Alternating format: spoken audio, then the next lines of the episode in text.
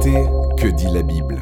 Bonjour et bienvenue sur Que dit la Bible, l'émission hebdomadaire du blog Le Bon Combat. Ici Guillaume Bourrin. Cette semaine, je réponds à une question de Joël Thibault, qui est pasteur, aumônier, mentor auprès de sportifs de haut niveau, notamment, vous l'avez certainement vu passer récemment si vous suivez un peu les réseaux sociaux ou l'actualité évangélique euh, d'Olivier Giroud. Il est également le créateur de plusquesportif.org et sa question est la suivante. Sommes-nous devenus divins en Christ? Alors vous vous dites, mais qu'est-ce qui se passe dans la tête de Joël Thibault pour poser des questions comme ça? Eh bien en fait, Joël est interpellé par plusieurs prédications de défenseurs de l'évangile de prospérité. Il m'a notamment dirigé vers une vidéo de, de Paula White, la toute nouvelle Madame Religion de Donald Trump, qui affirme que Jésus n'est pas le seul Fils de Dieu engendré et qui suggère que nous sommes participants de sa divinité. Alors c'est une vieille affirmation, hein, elle n'est pas euh, nouvelle, euh, comme cela, elle ne serait pas arrivée par Paula White, hein, c'est une vieille affirmation des tenants du mouvement informel, parole de foi. Euh, pour eux, la nouvelle naissance transforme le chrétien en petit Dieu. Kenneth Hagin, l'un des, des fondateurs, l'une des figures du mouvement, disait que la régénération faisait du chrétien une véritable incarnation de Jésus de Nazareth. Ça vous choque peut-être, vous qui êtes un habitué de mes podcasts, et vous vous dites, waouh, est-ce que réellement il y a des gens qui disent ça? Oui, il y a des gens qui disent ça, et la question qu'on se pose, c'est qu'est-ce qu'il faut en penser? La nouvelle naissance fait-elle de nous un enfant engendré, un être divin, pour reprendre la théologie de Paula White? Alors, certains, et j'ai repéré cela un peu euh, à droite et à gauche de la part de défenseurs de cette thèse, essayent un petit peu de, de, broder et d'annoncer, enfin de, trouver un espèce d'élément historique à cette doctrine, et on invoque régulièrement la théosis d'Athanase. Et il y a effectivement euh, une longue tradition dans l'Église orthodoxe, euh, un processus euh, qui laisse penser, qui serait similaire à ce que dit Paula White et les autres tenants du mouvement Parole de foi. Il s'agit donc de cette théosis qui signifie bel et bien déification. C'est Athanase qui disait que le Verbe divin s'est fait homme afin que nous puissions devenir Dieu. Et les orthodoxes ont brodé dessus, ont construit sur cette affirmation. Hein. Alors eux, ils pensent effectivement qu'Athanase croyait déjà ces éléments-là. Nous, les protestants, on a tendance un petit peu à, tempérer leur affirmation, mais ils estiment qu'il s'agit là d'un processus de transformation à la ressemblance de Christ et euh, ce qu'on pourrait appeler une union progressive avec lui. Cette union s'acquiert, selon eux, par la méditation et une forme de catharsis.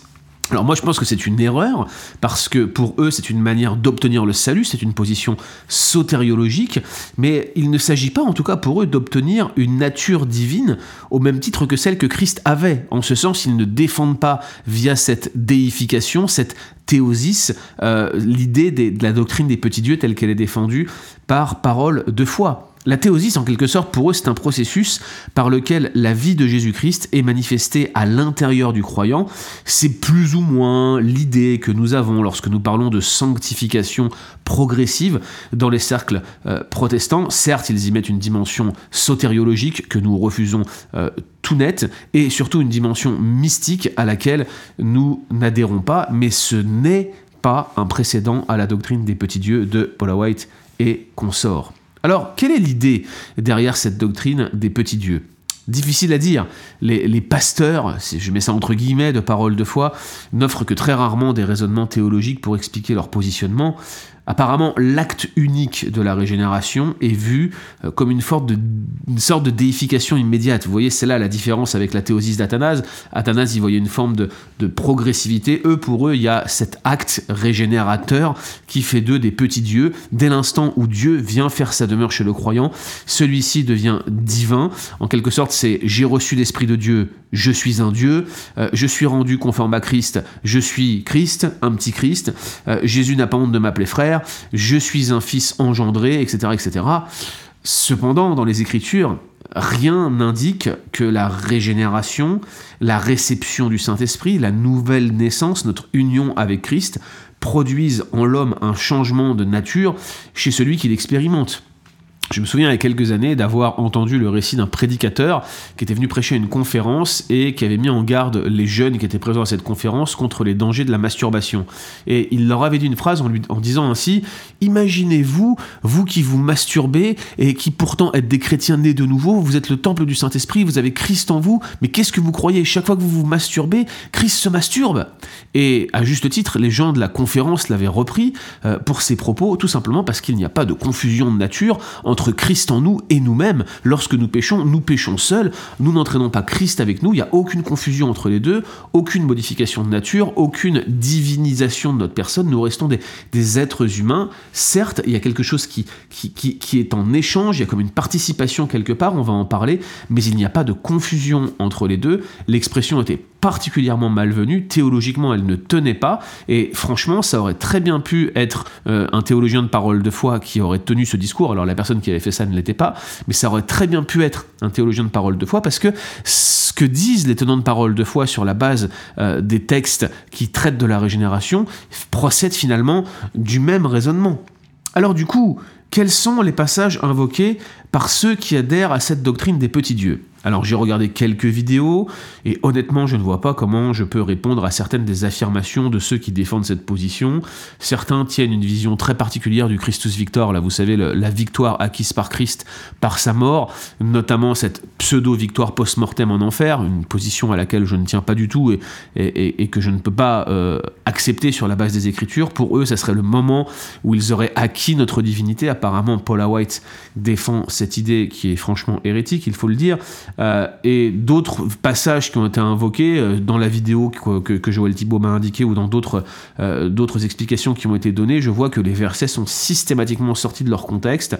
on y vient avec un agenda, on cherche à prouver son point. Bref, ce n'est pas de l'exégèse, c'est ce qu'on appelle de l'exégèse. On tourne en rond, on veut, on veut prouver une doctrine préétablie sans chercher à la démontrer sur les Écritures. C'est aux Écritures de s'adapter à la doctrine. Ça ne va pas du tout. Et franchement, pour moi, dans le cadre de cet épisode, c'est difficile de commenter sérieusement ces affirmations. À vrai dire, il ne me paraît utile que de commenter un seul passage qui peut réellement prêter à confusion, c'est celui qui se trouve dans 2 Pierre chapitre 1, versets 3 et 4. Le texte dit Sa divine puissance, celle de Dieu, nous a donné tout ce qui contribue à la vie et à la piété, au moyen de la connaissance de celui qui nous a appelés par sa propre gloire et par sa vertu, celle-ci nous assure de sa part les plus grandes et les plus merveilleuses promesses, afin que par elle vous deveniez participants de la nature divine, en fuyant la corruption qui existe dans le monde par la convoitise. Qu'est-ce qu'il faut comprendre ici par l'idée de devenir participant de la nature divine? Eh bien, il y a à vrai dire des discussions assez complexes au sujet de cette expression, Beaucoup de spécialistes critiques, par exemple, la rapprochent d'idées qui sont plus tardives et ils pensent euh, qu'une telle phrase n'aurait jamais pu venir, par exemple, de Pierre. Alors c'est bien entendu très spéculatif, euh, je ne retiens pas cette hypothèse. D'autres vont noter que Pierre, dans l'introduction de sa deuxième épître, fait appel à un certain nombre de concepts issus euh, du monde hellénistique, notamment de la philosophie, dont cette fameuse idée de participer à la nature divine qu'on retrouvait dans, dans plusieurs philosophies qui étaient un peu concurrentes les unes des autres. Et il est possible que Pierre euh, veuille réfuter l'influence de la philosophie grecque de ses lecteurs, euh, qu'elle soit platonique ou autre, probablement platonique d'ailleurs, et qui affirmait jusqu'à un certain point que ce partage de nature, quoi qu'il soit, pouvait s'acquérir de manière naturelle, en quelque sorte par une, forme d'œuvre humaine. Pierre leur dit, non, si une telle chose existe, c'est uniquement par grâce, c'est par la divine puissance. Voilà son propos dans les premiers versets de cet épître. Alors dans la pensée grecque, être participant de la nature divine, c'était en quelque sorte participer à la vie et à l'immortalité des dieux. Ce n'était pas endosser leur nature, comme la doctrine des petits dieux l'affirme de son côté.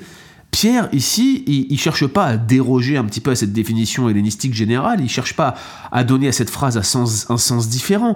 Il parle de l'avenir, à la fois immédiat et éternel, de ceux qui sont au bénéfice de la grâce de Dieu, de ceux qui sont appelés par sa propre gloire et par sa vertu, et de ceux qui sont rendus capables ainsi de fuir la corruption qui existe dans le monde par la convoitise. Autrement dit, encore une fois, cette idée de sanctification.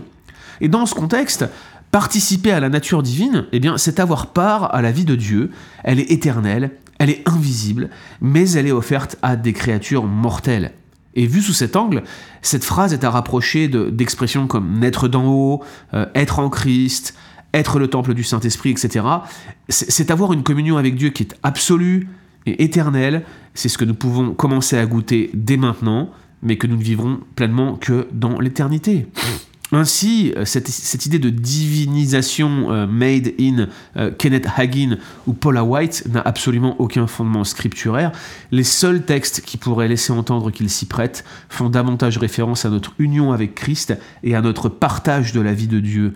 Pas d'un changement de nature de notre part, nous sommes des créatures, nous resterons des créatures, nous sommes simplement au bénéfice de l'œuvre de Christ qui vit en nous, mais qui ne fait pas de nous des petits Christ. Retrouvez d'autres épisodes sur www.leboncombat.fr.